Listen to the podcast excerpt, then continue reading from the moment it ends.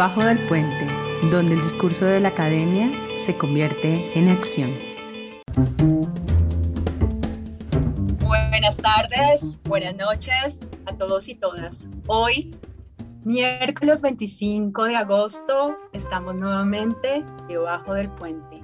Iniciativa del Consejo Latinoamericano de Ciencias Sociales, CLACSO, del Grupo de Trabajo Violencias, Políticas de Seguridad y Resistencias.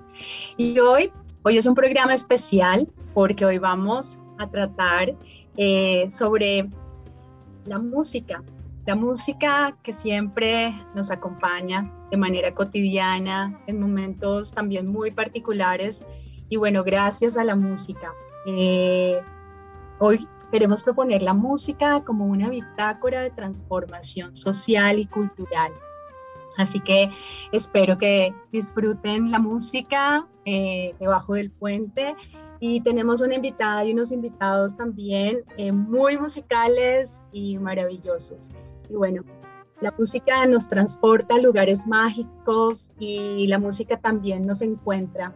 Eh, en este caso, hoy en este programa también nos encontramos con la idea que la música también puede ser forjadora de nuevas generaciones y pueda ser forjadora también de nuevos cambios y transformaciones y, que las culturas se sigan afianzando, sobre todo en nuestra Latinoamérica. Este programa también es para mi hijo Iván Francisco Montalvo Duque, eh, porque la música ha sido su bitácora de libertad. Bueno, Andrea Guzmán, eh, gracias por estar debajo del puente. Eh, Andrea nació en Santiago de Chile, que precisamente arrancamos con una canción de un grupo chileno eh, fundamental que se llama Los Jaivas y la canción se llama La Conquistada. Andrea trabaja como redactora en Radar de Página 12 y ha colaborado en medios como Vice Magazine, Rolling Stone, Soy, The Clinic y La Nación de Chile. Es programa en Asterisco, Festival Internacional de Cine LGBTIQ en Buenos Aires. Andrea, Hoy estamos hablando de la música, Bitácora de Libertad, los jaivas que ya llevan más de unas 40, unos 40 años, eh, ya nos contarás Andrea, los jaivas llevan, los jaivas llevan décadas, em, pero esta música no, nos pasa, nos transforma a diario porque esta sensación de la conquistada y esta canción eh, puede que nos siga representando frente a la necesidad de cambios sociales. Pero bueno, en ese momento que compusieron eh, la conquistada de los Jaivas, ¿por qué fue, Andrea? Bueno, hola, Caro. Eh, primero, gracias por invitarme y de hecho me conmovió un poquito escuchar ese cachito de canción porque hace, hace bastante que no lo escuchaba. Yo, como decía, soy chilena y vivo acá. Em, y sí, como decías, los Jaivas son una banda fundamental de allá, em, de Chile, y también esta es una de las canciones fundamentales. Em, la hicieron acá en Argentina un año después del golpe de Estado en Chile. Ellos estuvieron mucho tiempo exiliados, primero acá y, y luego en Europa, porque bueno, acá también estalló otra dictadura. esa canción justo que es tan icónica tiene tiene como varias interpretaciones, porque también su letra es como muy, muy poética y, y también se dice que podría ser como una canción de desamor, pero, pero quizás la interpretación eh, que más se repite es, es eso, que es una canción eh, de exilio, digamos, y, y, esa canción que es tan triste y melancólica en comparación con otras mucho más enérgicas de la misma banda, em, es porque tiene que ver con, con la añoranza como por el lugar de origen perdido.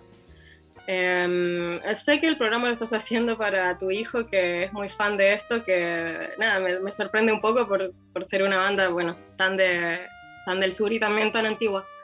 Y em, bueno, eso te puedo contar sobre esta canción en particular. Es, como una de las primeras canciones hechas acá en Argentina, eh, un disco editado acá em, en el exilio. Exacto, y es precisamente como la música es voz y es reflejo de momentos políticos y de momentos sociales eh, en la historia. Bueno, con nosotros y nosotras eh, debajo del puente también nos acompaña Pablo Plotkin. Eh, Pablo Plotkin, bueno, Eh, nació en Buenos Aires, empezó su carrera periodística también en Página 12, ya hace 1997. En el 2000, bueno, eh, en el 2003 trabajó en la sede de Berlín de la agencia EFE y al volver a la Argentina se integró a la redacción de Rolling Stone, revista que dirigió en dos periodos y para la que escribió más de 30 historias de portada. Sus artículos aparecieron en medios como La Nación, The Washington Post, The New York Times, Vice y Gato Pardo. Bueno, eh, Pablo también es escritor, tiene una novela muy interesante que se llama Futuro Radiante y próximamente va a lanzar su novela eh, y Brasil, Brasil del Sur, perdón, eh, literatura de Random House 2016, es la de Futuro Radiante. Y este año, Pablo, para que nos cuentes por favor también sobre tu novela, Brasil del Sur, eh, que publicará Planeta a comienzos del 2022. En estos momentos, Pablo también trabaja como guionista. Pablo, eh, la pregunta que nos estamos haciendo hoy también debajo del puente frente a la música como bitácora de libertad y bueno, has hecho también tú desde tu escritura y desde obviamente toda tu experiencia en el periodismo musical, ¿cuáles han sido esas canciones, esos momentos eh, que han sido un grito, una voz de denuncia por la libertad? Hola, Caro, ¿qué tal? Bueno, un gusto estar aquí en tu programa. Em, y bueno, yo es, es difícil a veces determinar o, marcar una frontera entre, entre, lo que sería música, eh, música explícitamente eh, política o, con un mensaje explícito de, de, activismo, por ejemplo, y la que no lo es, porque en definitiva eh, la música, digo, la música que no persigue fines exclusivamente comerciales, en general tiene que ver con esa búsqueda de libertad de la que hablabas vos y de que un poco eh, con la que ilustrabas el, título de este programa. Em, bueno, puntualmente, ya que hablábamos de los jaivas, eh, creo que en Latinoamérica toda esa, digo, hubo, hubo un movimiento em, de eh, hay un movimiento muy, muy amplio ¿no? de, lo que tiene que ver con una música de ruptura, con una música de, bueno, de, avanzar sobre una mirada más, más, más libertaria o más abierta o más solidaria o lo que sea eh, respecto del hombre en Argentina puntualmente, que bueno, que es por ahí la escena que más conozco. Eh, el folclore fue muy importante en, en la construcción de, esa identidad, cierto folclore, porque no siempre fue eh, dominante en realidad las corrientes folclóricas eh, de, canción comprometida, y con comprometida no me, no me refiero a, panfletaria o, necesariamente de protesta, pero sí esa música que no era pintoresquista ¿no? y que, observaba por ahí el conflicto de, conflictos de época con una mirada eh, sensible y, crítica. Obviamente me, tengo que referir a Atahualpa Yupanqui en Argentina eh, como, como, uno de los patriarcas de eso.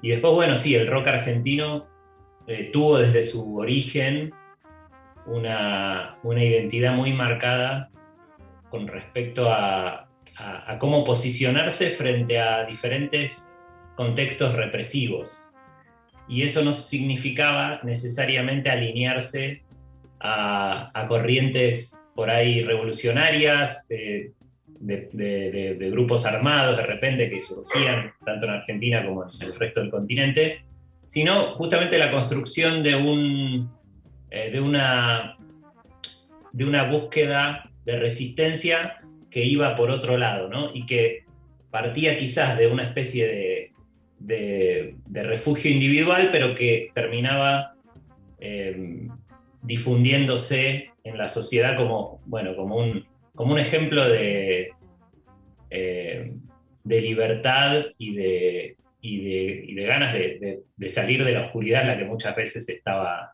estaba el país. ¿no? Pienso en, ese contexto en el que surge el rock argentino a mediados de los 60.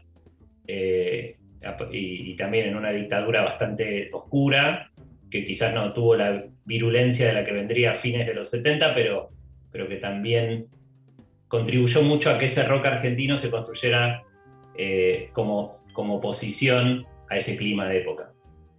Gracias, Pablo. Y es que precisamente hoy debajo del puente estamos haciendo un recorrido por el rock, porque bueno, como dice Pablo, la música es eh, inconmensurable. Eh, y además estamos haciendo un recorrido por la música clásica. Y bueno, tenemos un gran invitado también, Camilo Monterrosa, maestro en música de la Universidad Distrital Francisco José de Caldas Inició sus estudios de violín a la edad de 7 años. Desde el año 2005 hace parte como violinista de la Orquesta Sinfónica Nacional de Colombia, que está cumpliendo además 85 años. Entre el año 1994 y 2004 fue integrante de la Orquesta Sinfónica Juvenil de Colombia como solista y como concertino. Desde el 2008 al 2012 se desempeñó como concertino de la Orquesta de los Andes. En el 2010 viaja a Valencia al segundo encuentro de, la joven orquesta de la Generalitat, Valenciana, en donde recibe clases con el violinista Igor Malinovsky. En noviembre de 2010 fue ganador del concurso Jóvenes Intérpretes del Banco de la República de Colombia. Bueno, Camilo, de verdad, gracias por estar debajo del puente. Eh, tu trayectoria es impresionante como violinista y ese recorrido por la música clásica que vamos a hacer contigo, Camilo, ¿cómo empieza también esta, estas voces desde la música clásica a promover o hacer cambios sociales? Eh, hola, Caro, muy buenas tardes, buenas noches, Andrea, buenas tardes, buenas noches, y Pablo, ¿cómo están? Eh, para mí es un honor estar aquí con ustedes y compartir este espacio. Eh, pues con respecto a tu pregunta, bueno, es a nivel latinoamericano podemos hablar que eh, la música académica dejó de ser un poco de música de élites para convertirse en una forma de acercarse a diferentes espacios de la sociedad. Eh, encontramos manifestaciones electroacústicas, manifestaciones cercanas al rock, eh, ciertos tipos de fusiones de orquesta con manifestaciones folclóricas, como lo hemos hecho con nuestra querida Sinfónica Nacional. Y, pues básicamente eso, hay muchas puertas que se han abierto a partir del siglo XXI y nada, podríamos empezar por ahí. Bueno, y ahorita eh, precisamente en, después de esta canción del baile de los que sobran, también es otra forma y cantamos y todos cantamos en algún momento hace ya un par de décadas o más. Estoy siendo muy optimista con la edad pero hace varias décadas eh, cantamos y era también una voz, todos, todos gritábamos eh, por la libertad, porque, porque estábamos bailando y aún no sabemos si seguimos bailando el baile de los que sobran. Gracias Luis y gracias a Irene Gorelic que nos están acompañando desde Dulce Radio.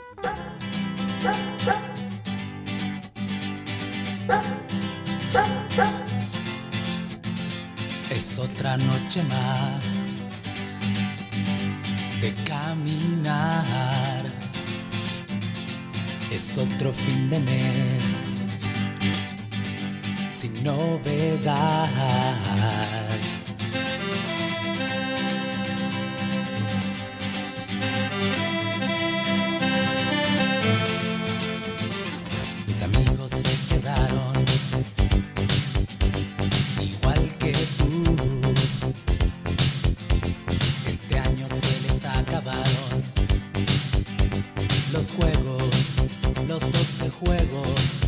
financial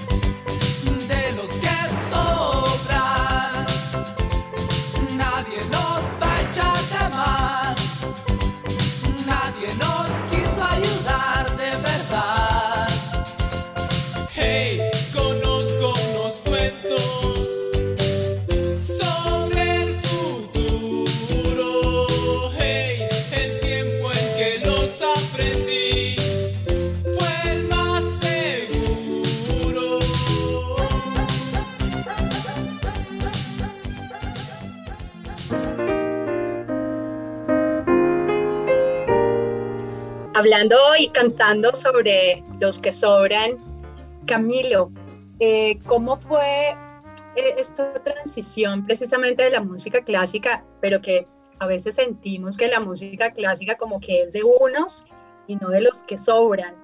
Eh, o de los que sobran realmente pueden escuchar la música clásica y históricamente cómo ha sido esa posibilidad de apertura para que pueda ser eh, escuchada la música clásica por todos y todas. Eh, bueno, Caro, sí, es innegable que eh, la música, pues mal llamada clásica, porque pues, si hablamos de música clásica nos estaríamos refiriendo solo a un periodo de la, de la historia que es muy pequeñito, pero la, la, llamaríamos, prefería llamarla como música académica, la llamamos, música académica occidental.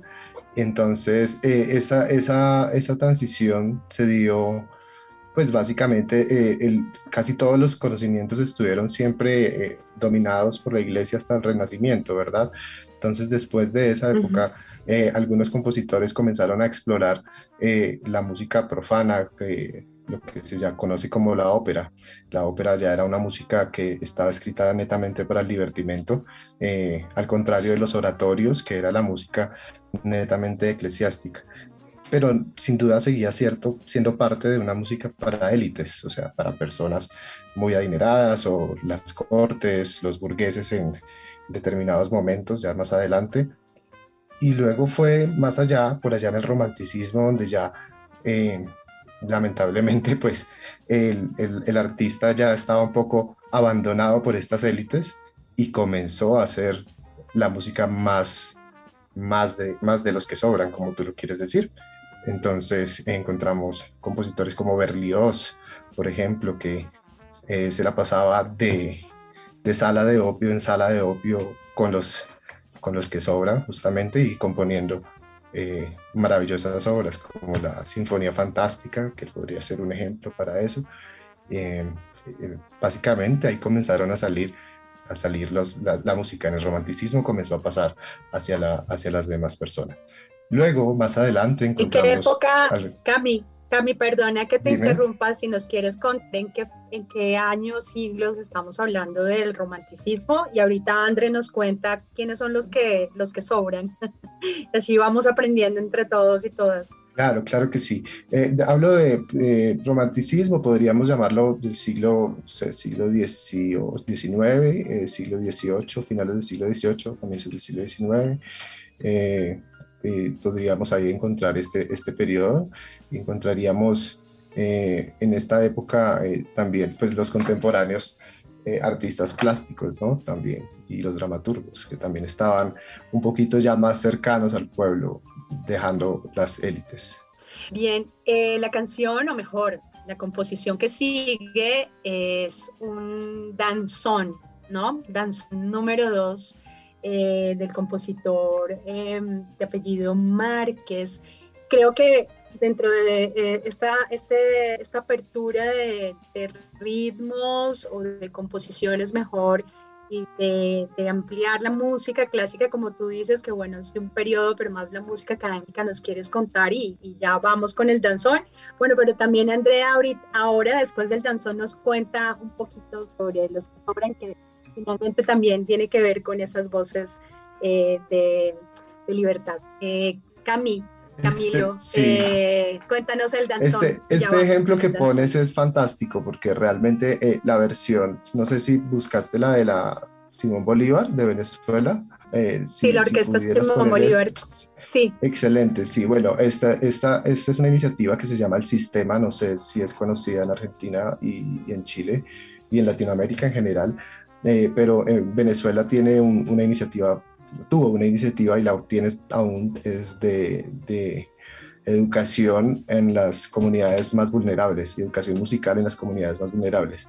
Eh, el 90% de los músicos de esta orquesta pertenecían a sitios abandonados por el Estado y por la sociedad y son músicos fantásticos, o sea, es una de las mejores orquestas del mundo, fue una de las mejores orquestas del mundo hasta hace unos cinco años más o menos, aún lo sigue siendo y es el mejor ejemplo. El danzón, este, esta, esta obra es de Arturo Márquez, compositor mexicano, y es una, es, es una versión, es una, bueno, es una forma de traer la pieza del danzón que viene de Centroamérica y Cuba, eh, que es una, una, forma musical muy característica de las Antillas y del Centroamérica, eh, ponerlo en forma sinfónica. Entonces este es un muy buen ejemplo y muy lindo a propósito. Y bueno, es, vamos eh, de la mano de la orquesta, de la orquesta Simón Bolívar y con nuestro gran director Gustavo Dudamel.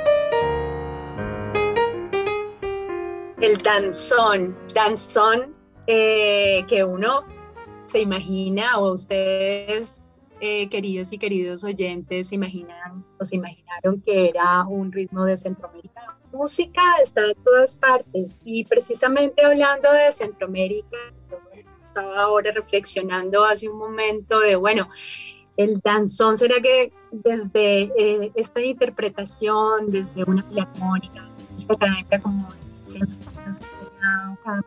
Camilo, eh, y desde esa, precisamente desde esa posibilidad que la música sea accesible para todos eh, y todas, eh, volviendo a la frase y a la canción del baile de los que sobran, André, ¿quiénes son los que sobran? bueno, te puedo decir quiénes son los que lo cantan, pero porque sé que en, en Colombia son muy populares y, mm, y en Perú también, pero yo diría que acá en Argentina no, no suena una banda conocida.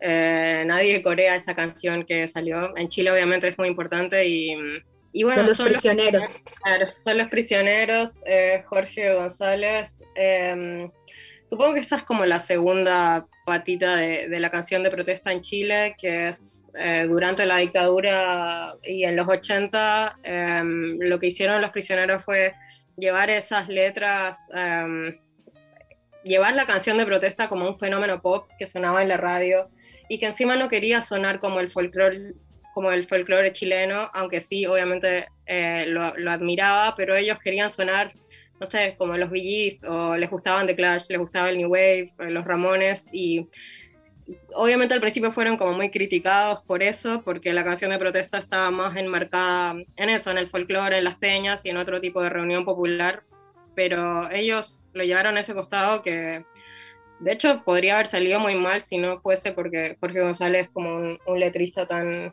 tan prodigioso. Ellos tampoco son, son, eran grandes músicos y tenían 19 años y mm, se marca más que nada la canción de protesta simplemente porque ellos estaban hablando de, su vida en el colegio en un barrio marginal de Santiago en la dictadura. Y esa canción que pusiste, mm, que bueno, es muy transgeneracional en Chile y que puede sonar medio cliché, pero fue escrita en dictadura y es la canción que se retoma, no sé, en las protestas del 2019 en Chile, porque suena tan, pero tan actual. Em, entonces eso. Y los que sobran, bueno, seremos todos. Bueno, muy bien. Esa lectura. Ah, sí. Por favor, termina, disculpa. No, no, había terminado. Que, que, los que sobran, digamos, ellos estaban hablando de ellos mismos, de sus amigos y de sus familias y, y como que dio toda la vuelta y, y adquirió todo un, una resignificación en las protestas actuales, digamos, como mucha gente de muchas generaciones muy conmovida por, por esta canción escrita hace muchos años. Gracias, Andrea. Bueno, esa lectura desde Chile y ahora lectura desde Argentina, Pablo, em, teniendo presente lo que nos mencionó hace un momento sobre, bueno, eh, las canciones pueden tener ciertas lecturas eh, sociales y políticas de manera expresa, eh, sin embargo otras no. Y bueno, cuéntanos precisamente cómo fue esta transición en Argentina, cómo fue todo ese movimiento del rock argentino, eh, desde, desde lo social o desde su misma cultura, ¿no? pues porque sin duda, Argentina cuna de rock. Sí. Em, Creo que si vos te fijas en los primeros grandes discos del rock argentino, que son todos eh, muy del mismo momento, o sea, si, si los, primeros grandes álbumes del rock argentino son eh, probablemente el, primer disco de Almendra, eh, la primera banda de Luis Alberto Spinetta, el primer disco de Manal, el grupo de blues de Javier Martínez, 30 eh, minutos de vida de, Morris. Esos, esos, discos salen todos al mismo tiempo prácticamente y, todos, antes, había, antes habían llegado los gatos de Lito Nevia, que también con, con eso, con la balsa, ¿no? con Ayer No Más, ya, ya había una, eh, una canción de autor de rock en español que hasta el momento eh, no registraba tantos antecedentes, eh, saliendo un poco ya de la réplica de, eh, canciones en castellano por ahí versionadas del primer rock americano y demás, pero digo, esos primeros discos de Manal, de Almendra, de Morris, y, también después los de Pescado Rabioso, la, segunda banda de Spinetta, todos tenían como algo que era una, una especie de existencialismo juvenil, eh, al mismo tiempo con un nivel de madurez poética llamativo. Eh, en todos los casos estaban hablando eh, de un mundo nuevo, de algo que estaba pasando y que se estaba transformando. Y, el sonido que recogían tenía en parte una herencia muy marcada de por ejemplo, el tango, eh, sobre todo en esos discos muy de Buenos Aires, pero eh, digamos, adaptaban y se apropiaban de, lo que había sido la, sobre todo la invasión de bandas británicas y, incluso los, en el caso sobre todo de Manal, eh, el blues y el rhythm and blues, y, el jazz también, lo adaptaban a un, a, un esquema musical muy, muy personal. Perdón. Y las, y las letras en general eran, no eran letras eh, explícitamente de protesta, ni mucho menos, sino que esto que yo te decía, que indagaban un poco en, los conflictos de la época eh, y apuntaban contra eso que, era un, poco el status quo, eh, pero no replicando quizás el modelo de el nuevo cancionero, por ejemplo, que era la canción folclórica que tuvo por ahí a Mercedes Sosa como su gran voz, eh, y que era muy, mucho más directa en un punto sobre los mensajes que daba. Eh, ellos, en cambio, indagaban en, asuntos eh, humanos, quizás menos explícitamente políticos. Después, una generación después, fue Charlie García, el, que, el gran maestro de eso, justamente de, y durante la dictadura del, del 76 al 83, Charlie fue como eh, el gran hacedor de canciones que todo el tiempo estaban hablando del terror que ocurría, pero sin que fueran eh, por ahí demasiado eh, explícitas o transparentes, al punto de que por ahí los censores de, la dictadura no las, no las consideraban peligrosas o no las entendían o no las incluían a veces en listas negras porque no, no, terminaban de ver ahí de qué estaba hablando. Pero las canciones hoy de ese periodo de Charlie se leen con, eh, digamos, con la relevancia que, realmente tuvieron en la construcción de una, de una conciencia colectiva eh, que estaba totalmente eh, lejos de lo que, bueno, de lo que estaba pasando eh, desde el poder ¿no? en ese momento. Eh, por eso me parece que él es como en un punto el artista que mejor resume ese tipo de, canción política que no tiene nada que ver con la tradición por ahí eh, más, más conocida de la canción de protesta. y, al mismo tiempo, en algunos casos, es Vos decís, ¿cómo puede ser que el tipo cantara esto en plena dictadura y que, no haya sufrido consecuencias? ¿no? Eh, me parece que ahí está también el poder de su, de su poesía. Pablo, y precisamente vamos a escuchar una canción de Charlie que te mencionar que debajo del puente tiene su lista de canciones porque, bueno, cada programa tiene su propia música. Y, es, y creo que esta reflexión que, bueno, que estamos acá compartiendo debajo del puente sobre que la música, eh, si bien existe una música con una lectura política explícita, específica, la música también eh, nos brinda esa posibilidad de movilizarnos, de, de despertar, ¿no? Eh, que muchas veces no necesariamente eh, perdón, una letra o una estrofa eh, que nos lleve a ellos, sino sencillamente la música es voluntad pura, ¿no? Entonces, en la reflexión que queremos compartir hoy debajo del puente, sobre todo para las generaciones que vienen. Em, Pablo, em, esta canción de Charlie García a mí me encanta, quizás porque de Charlie García, que también tiene un sentido muy lindo. Eh, ojos de videotape, ¿nos puedes contar antes de eh, que empiece la canción por qué Ojos de videotape? Sí, la elegí porque, a ver, es una canción de, de Clicks Modernos, que justamente el disco, es el segundo disco solista de Charlie después de Yendo de la cama al living. Eh, y es un disco que me parece que hace esa transición entre el, entre el Charlie de las bandas y de, y, de la. Y bueno, inevitablemente en, eh, oposición a, lo que estaba pasando desde, desde, el, Estado, desde, el poder usurpado. Y, y este disco, bueno, marca como el comienzo quizás de la era moderna del rock argentino.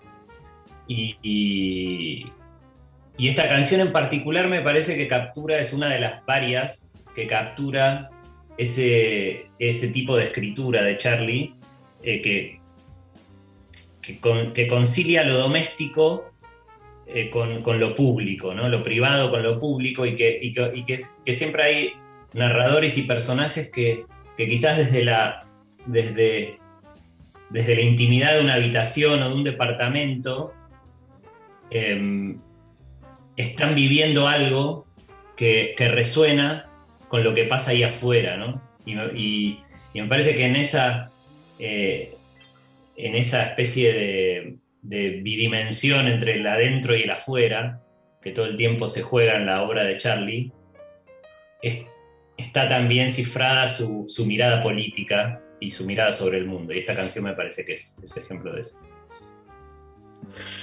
Bellísimo, Pablo. Y pues bueno, que la música nos lleve a estos lugares y nos, y nos haga también despertar y bueno, también eh, que podamos ser estos personajes eh, que transitan y que cambian Así que vamos, Luis, con Ojos de Videotape de Charlie García.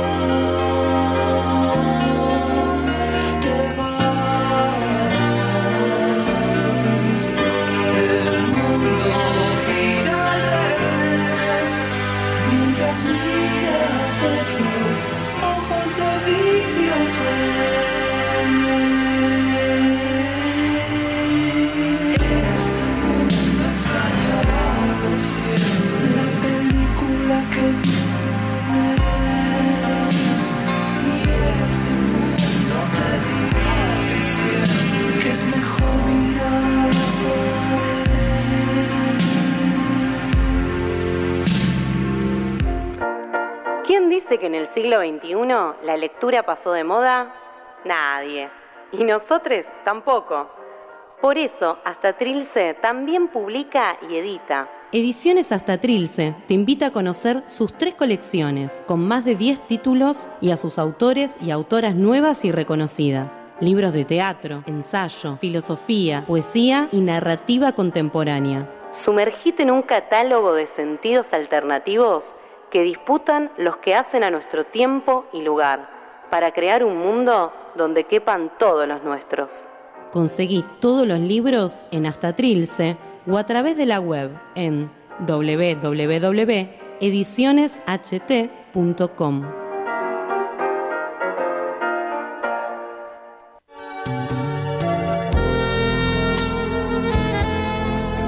¿Y cómo me suscribo a la comuna de Trilce? Es muy fácil. Tenés que seguir estos pasos. Primero, entra a trilceradio.com.ar. Segundo, cliquea sobre la pestaña Trilce Comuna. Tercero, elegí la opción que más se ajuste a tu presupuesto. Mm, ¿Y para qué quiero eso? Ya lo vas a ver. Tendrás descuentos en el bar de esta Trilce, festivales y espectáculos, en talleres, en la discográfica. Muy interesante, creo que voy a suscribirme? No lo creas, hacelo, porque Trilce Comuna es tu bando. Y mi bando también. Nos cabe todo. Debajo del puente. Un programa hecho por Carolina Duque y el Grupo de Trabajo Violencias, Políticas de Seguridad y Resistencias del Consejo Latinoamericano de Ciencias Sociales, CLACSO.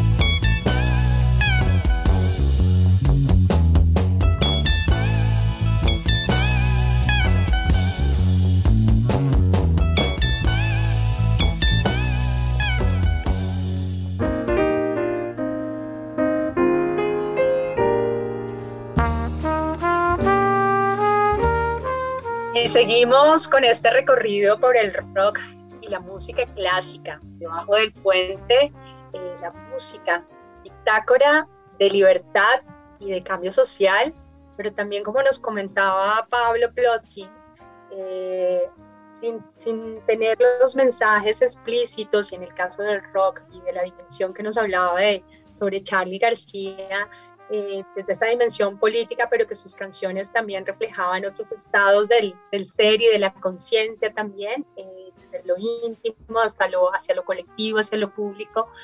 Bueno, tenemos ahora Cementerio Club de Spinetta, un una canción maravillosa, eh, un gusto también personal de, mi Juan Francisco. Y Pablo, ¿nos puedes contar eh, acerca de esta canción? Y después, Camilo, eh, como músico, ¿qué opinas también sobre esta canción de Spinetta? Es muy, buena, pues porque así se lo he escuchado a muchas personas conocedoras de música también. Sí, a veces estaba pensando en, este tema de, Spinetta de comienzos de los 70 y, cómo a veces hay, eh, en, el rock especialmente una guitarra eh, es como el, es, es, la identidad y el espíritu de una canción de una manera tan, tan clara, ¿no? Como en esta, que ese, ese riff me parece que es como, eh, como uno de los más característicos y, clásicos del rock argentino. Eh, el propio Cerati, bueno, era muy fan de Spinetta y de esta canción y va, ha versionado. Eh, y nada, sí, me parece que es una... En T para tres, perdona que te interrumpa, Pablo, ¿no? Allí Exacto. hubo como esa combinación. o, ¿Nos quieres contar esa historia? sí, la historia, en realidad, la anécdota, ¿no? pero sí, eh, eh, Cerati usó en, la canción T para tres de, de Soda Stereo, que, que además es una canción muy, muy especial porque eh, cuenta la historia del momento en el que Cerati y, su familia se enteran de que el padre estaba enfermo y ¿no? esa canción, esa historia la contó alguna, más, alguna vez la mamá de Cerati y cómo, cómo en ese encuentro de camino después del, del hospital y del diagnóstico, eh, ese momento de té para tres, que era el, el, té de, Gustavo con sus, sus padres, eh, pero bueno, usa en la guitarra el, el, leitmotiv ese de, Cementerio Club eh, para. Y lo convierte y también, ¿no? Se lo, se lo, apropia y lo, lo, homenajea a Spinetta, a su maestro, en un punto. Eh, y, y, al mismo tiempo lo, integra de una manera muy, muy orgánica a esa canción, ¿no? Sí, Camilo, ¿qué opinas acerca de esta canción, Cementerio Club? No, increíble, o sea, es fantástico. Realmente Spinetta también es de mis músicos admirados y, y como lo describe el maestro Pablo, sí, increíble. Realmente eh, Cerati hace un uso del leitmotiv y de hecho ahora que la estaba escuchando eh, pensé mucho en Since I Will Love You de Led Zeppelin. Un poco la armonía se me, me, trasladó a a ese sonido de, los 70 de los 70 justamente, sí, no, fantástico, flaco, increíble, sí.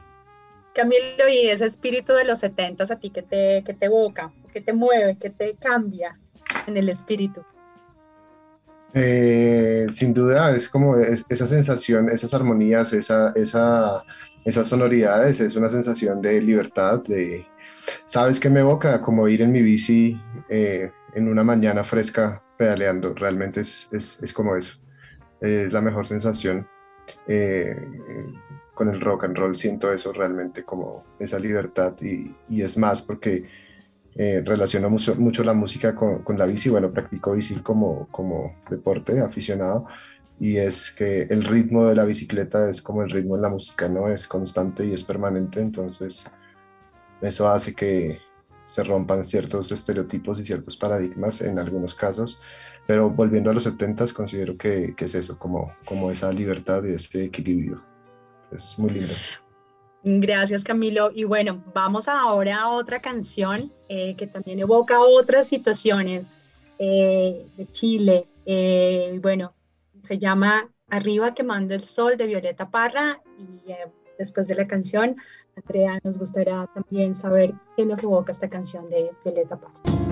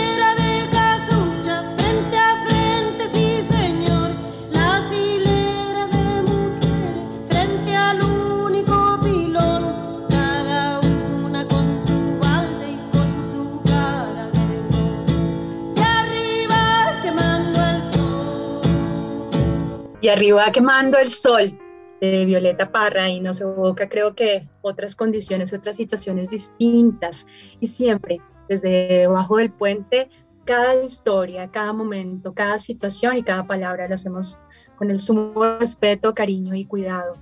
Eh, Andrea, cuéntanos, arriba quemando el sol, ¿qué nos evoca? ¿Qué nos enseña Violeta Parra? Eh, bueno, acá nos fuimos más para atrás a, otro momento, obviamente, de, la historia de Chile. Em, supongo que, bueno, Violeta no necesita mucha presentación, a pesar de que en Chile ha sido históricamente bastante poco valorada. Creo como que sucede un poco al contrario de lo que, de lo que pasa en Argentina con sus, con sus ídolos o con sus próceres. Em, ella, aparte de ser música, hizo como un gran trabajo de, de investigación y de archivismo de, los sonidos endémicos de Chile, digamos, em, que bueno, es algo que pasa en Latinoamérica y supongo que, en todo el mundo, y que es que lo que se produce en el interior de los países, en los costados alejados de las capitales, eh, nunca está muy cerca del radar. Y ella hizo ese trabajo y a partir de ese trabajo hizo canciones tomando esos sonidos, porque bueno, ella fue una niña prodigio, una niña cantora que cantaba boleros y valses y todo, pero en su obra em, se basó un poco en estos sonidos que fue conociendo en su investigación y hizo estas canciones que em, esta en particular, em, te, la traje, sé que es uno de los hitos de ella, pero eh, representa un poco esta, esta etapa de, de canción de, bueno, de protesta también y de sonidos endémicos. Y esto fue cuando fue al norte de Chile y se impresionó mucho por, por las condiciones en las que vivían los mineros, que mm, es una actividad eh, endémica de Chile hasta hoy, digamos. Eh, y que obviamente en esa parte del siglo XX era una actividad mucho más hostil. Em, y bueno, a mí esta canción siempre me impresiona mucho por, por lo minimalista que es y el desgarro de su voz y mm, la percusión, que es una percusión andina, y, los pocos elementos que, con los que ella hace como una cosa muy grandiosa. Em, eso te puedo decir sobre esto. Gracias, Andrea. Y ahora seguimos en nuestro recorrido por la música clásica. Eh, Camilo, la siguiente composición, eh, Sinfonía número 5 en D menor, opus 47, Allegro, Allegro non troppo de Dmitri Sostakovich. ¿Nos puedes contar eh, por qué es importante esta canción y trajiste aquí debajo del puente para que precisamente eh, sigamos reflexionando sobre la música clásica o la música académica como agente también de cambio social? Eh, sí, hola, sí, pues bueno, te, te recomendé la quinta Shostakovich, el último movimiento en particular tiene, tiene una característica, bueno, es conocido que Shostakovich fue muy mm, alabado por y, y, alentado por Lenin para que, para que, por Stalin, perdón, para que, para que compusiera y para que trabajara para, para al servicio de ellos, pero finalmente él hacía cosas con su música un poco en contra de lo que de lo que el régimen le estaba, solicitando. En el final de este movimiento, no sé si alcanza a estar ahí, pero para los oyentes y para todos en, la mesa de trabajo puedan escucharlo, es para muchos musicólogos es, es, es reconocido como eh, las dos secciones. La sección de cuerdas es como el pueblo oponiéndose a, al régimen que está representado con la sección de vientos metales. Entonces es, es súper interesante cómo con la música y sin pocas palabras se puede hacer eh, algún tipo de protesta o de mensaje, se puede dar un mensaje diferente al que se está intentando dar. Un mensaje de resistencia, fíjate, desde la música eh, académica. Adelante, Luis, y muchas gracias.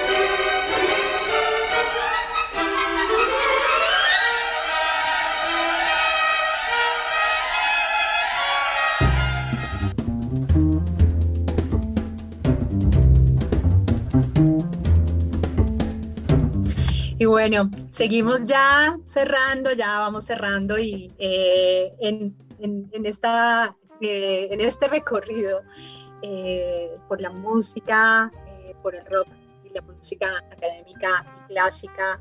y bueno, hablando de resistencias y de esta resistencia que nos contaba Camilo, estas resistencias entre, por ejemplo, las generaciones o entre lo que se conoce como los letrados de la música clásica o la música académica es lo mejor y el rock es otra historia, ¿no? Eh, o también lo que pasa entre las generaciones, ¿no? Entre papá, eh, hijo, eh, quiero rock y el papá escucha otro tipo de música. En fin, bueno, que ahora cada vez más los padres y las madres son mucho más amplias frente a los gustos de los hijos y también los gustos de las nuevas generaciones son distintos. Pero volviendo al punto, eh, entre esta unión debajo del puente, entre el rock y la música clásica, eh, ¿es posible esa unión? ¿Cuáles son esas eh, intersecciones que hay entre el rock y la música académica? Voy a seguir diciendo Camilo clásica para poder tener esa identidad que ya es como una ya lo, se conoce de esa ah, claro, claro, Entonces, eh, eh, pero bueno, igual gracias por enseñarnos. Así que bueno, cuéntanos cómo son estos cruces entre el rock y la música clásica. Bueno, eh, no sé, hay, hay, hay, algunos, hay bastantes trabajos, ¿no? Uno de los más famosos, el de, el de Metallica con la Orquesta de San Francisco, por allá en el 99 creo que fue ese, ese, ese, ese álbum, sin mal no estoy. Y también hay varios, varios, varios eh, uniones, varias fusiones que se han hecho aquí en Latinoamérica. De hecho, aquí en Colombia, eh, la Filarmónica de Bogotá hizo con Kraken, antes de que muriera el gran Elkin Ramírez, eh, hizo un, par de conciertos y lanzó un álbum. Entonces, cada vez está más cerca realmente, todo está más cerca. nosotros con la Sinfónica Nacional hemos hecho música eh, no propiamente con el rock, pero sí con eh, música del Pacífico colombiano, que son eh, instrumentos muy autóctonos y tambores y cantantes muy, muy, muy autóctonos y se han podido hacer este tipo de, de, intersecciones, de entre las dos, los dos lenguajes y los dos saberes. Básicamente es como desarrollar un reconocimiento de los saberes de, de, cada una de las dos, de, de, las dos vertientes o de las vertientes que se quieran juntar y, y, contar con buenos arreglistas y, buenos ingenieros, sí se puede hacer sin ningún problema.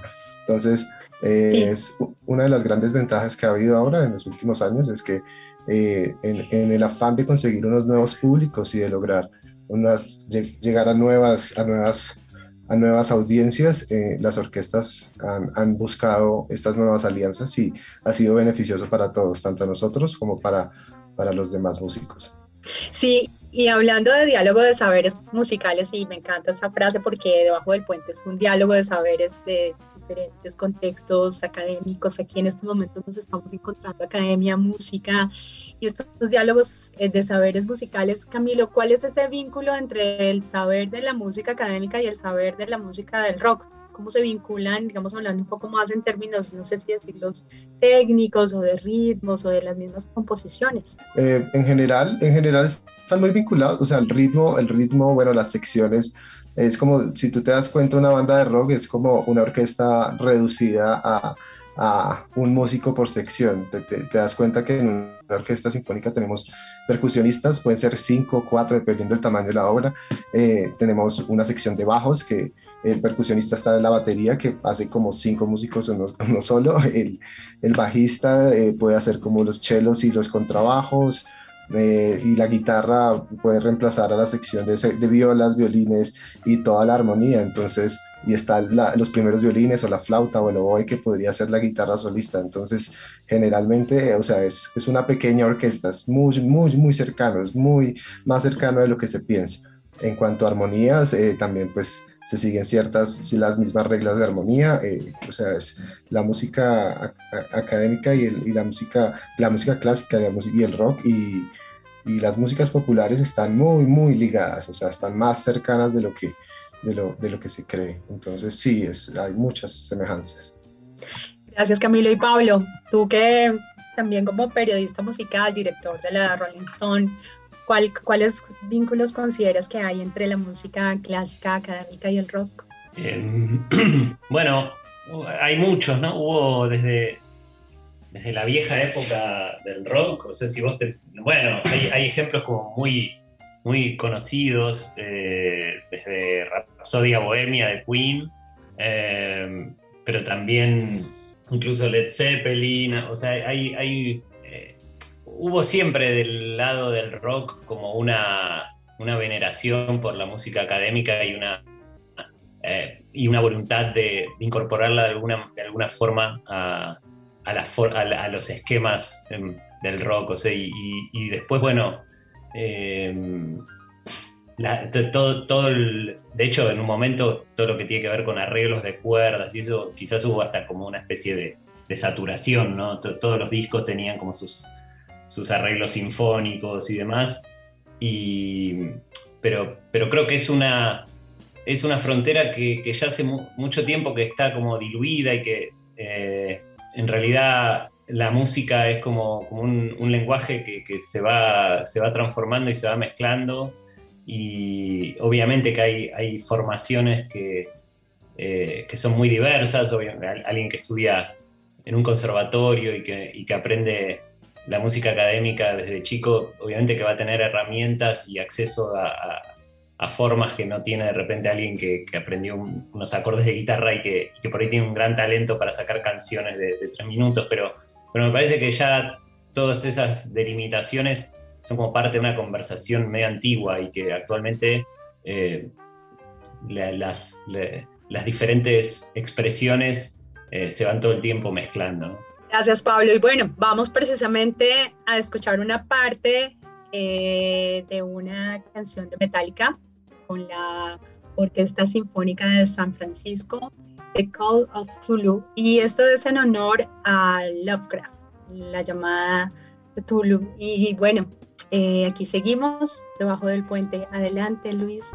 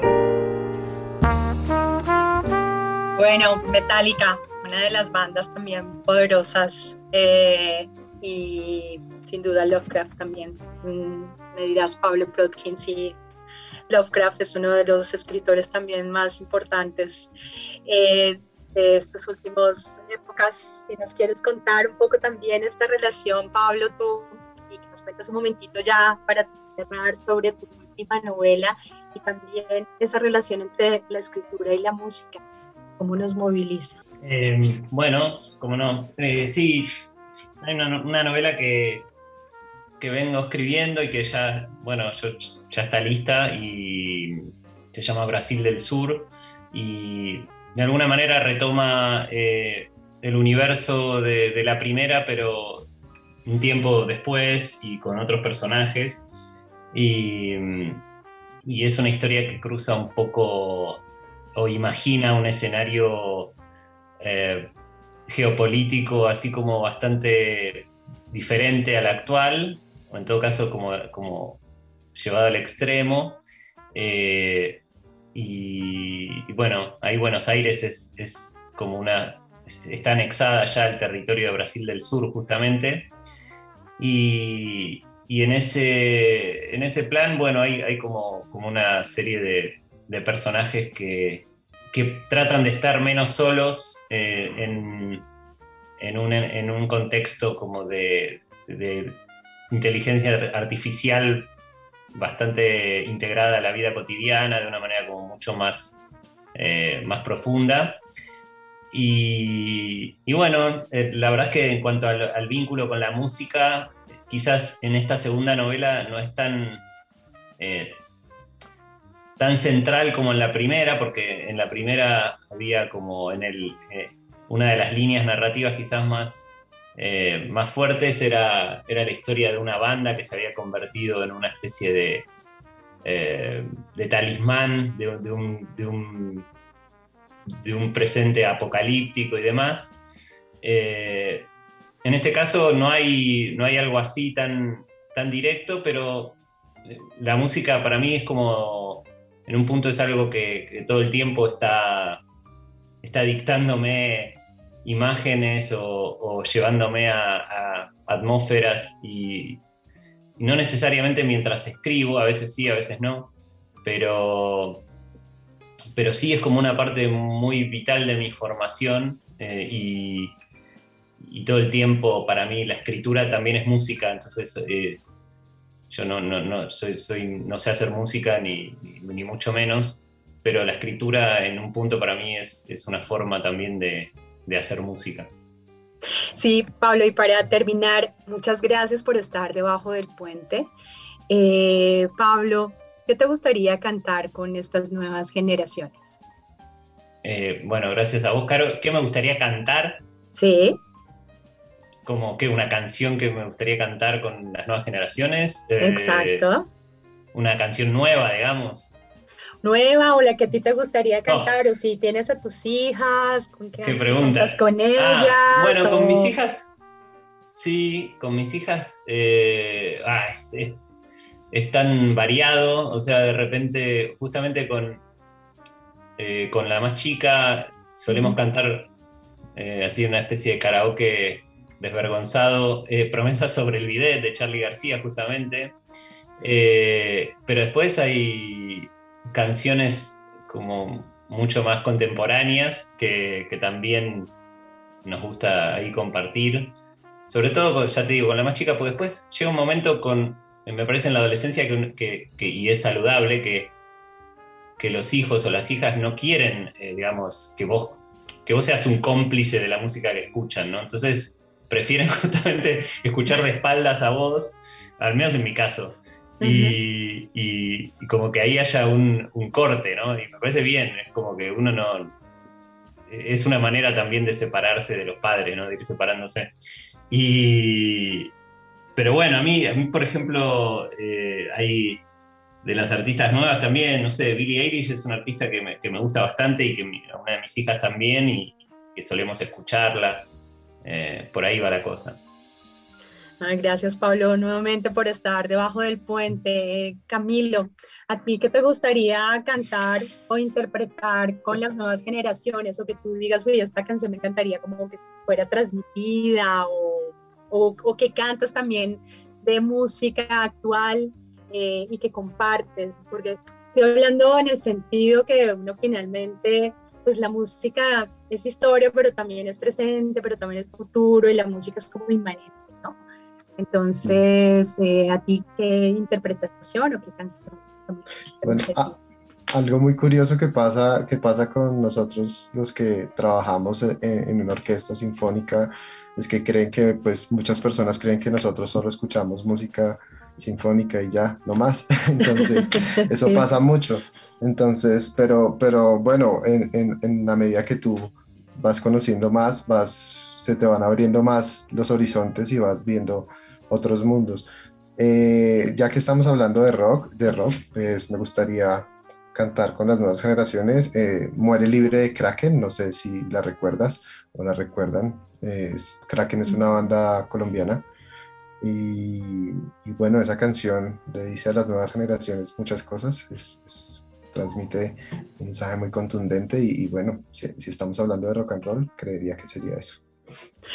Muchas gracias, Camilo Monterrosa, violinista de la Orquesta Sinfónica Nacional. Estaba en la orquesta, estamos cumpliendo 85 años, ¿verdad? Eh, sí, pues realmente la orquesta tuvo varias reformas. A partir del 2002 se volvió a reformar, pero han sido tres orquestas que han sido pues eh, bajo la administración del gobierno, del Estado en este caso. Y ahora vamos vamos, estamos celebrando esos 85, pero en la orquesta que yo trabajo vamos 18, pero sí, muy contentos, eh, trabajando cada vez más en las comunidades, saliéndonos de los teatros, estando cerca de los, la pequeña infancia y los niños que tanto necesitan eh, algo diferente en sus vidas, entonces estamos trabajando mucho más en eso. Y pues nada, muchas gracias por la invitación, Caro, y Gracias a todos, gracias a Pablo y a Andrea por sus, palabras y bueno, estoy aquí atento para lo que necesiten. Gracias Camilo y bueno, Andrea, tú que eres de la nueva generación, ¿qué, qué, nos eh, propones para cantar? O bueno, también que quisieras cantarle a las generaciones que vienen detrás. Igual más o menos nueva generación, porque yo cumplí 30 hace poco y, y ya está, y quizás más que yo cantarles, me gustaría mm, y me interesa usualmente saber qué es lo que están escuchando y cantando realmente las nuevas generaciones, digamos. Em, a mí me, gusta, digamos, ver lo que pasa. Em, no todo me habla específicamente a mí, creo que también pasa un poco con los colegas periodistas que, no sé, sienten que que las nuevas músicas no les hablan, pero supongo que ese es el curso natural de cómo funciona esto. Y eso, más que cantar yo, me gustaría como que me enseñen un poco, más allá de que yo igual eh, soy curiosa y estoy interesada, eh, me gustaría saber y me da mucha curiosidad saber cómo qué es lo siguiente realmente. Eh, así que eso. Muchas gracias Andrea Guzmán por estar debajo del puente. Y bueno, muchas gracias a todos y a todas por su escucha, por acompañarnos. Hoy nos fuimos un poco más del tiempo porque quisimos proponer este programa en honor a la música, a la música que nos transforma, a la música que nos moviliza, a la música que nos cambia, que nos inspira, que nos lleva a lugares inesperados. Y también porque, bueno, la música es para compartir, para tertuliar, para poder eh, vivir y para poder ser libres. Eh, y bueno, este programa también es para estas nuevas generaciones que vienen y que ya están y que también están con sus propias, como dice Andrea, con sus propios ritmos, con sus propias propuestas musicales y que lo importante es que también, como dice Andrea, podamos escuchar pero que también podamos cantar, porque lo más lindo y cuando tenemos hijos e hijas o cuando tenemos nietas eh, es cantar eh, y que la música eh, nos une y siempre nos queda esa memoria de esas canciones en el corazón. Este programa también está dedicado a mi hijo Iván Francisco Montalvo Duque porque es una bitácora de libertad la música para él y para todos los padres y las madres que cantan junto a sus hijos. Soy Carolina Duque, muchas gracias por estar debajo del puente. Iniciativa del Consejo Latinoamericano de Ciencias Sociales, Grupo de Trabajo, Violencias, Políticas de Seguridad y Resistencias. Nos vemos el próximo miércoles debajo del puente. Y a la música, gracias a la música.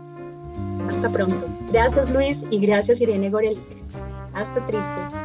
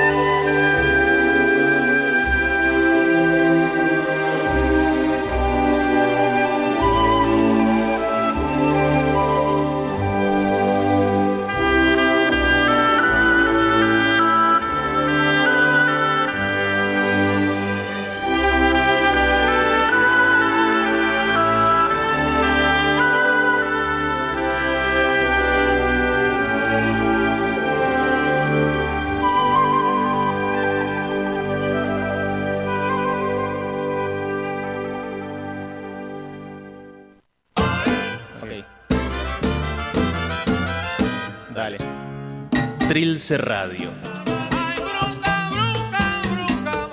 Con el centro en todas partes. Y el límite en ninguna. Trilce Radio.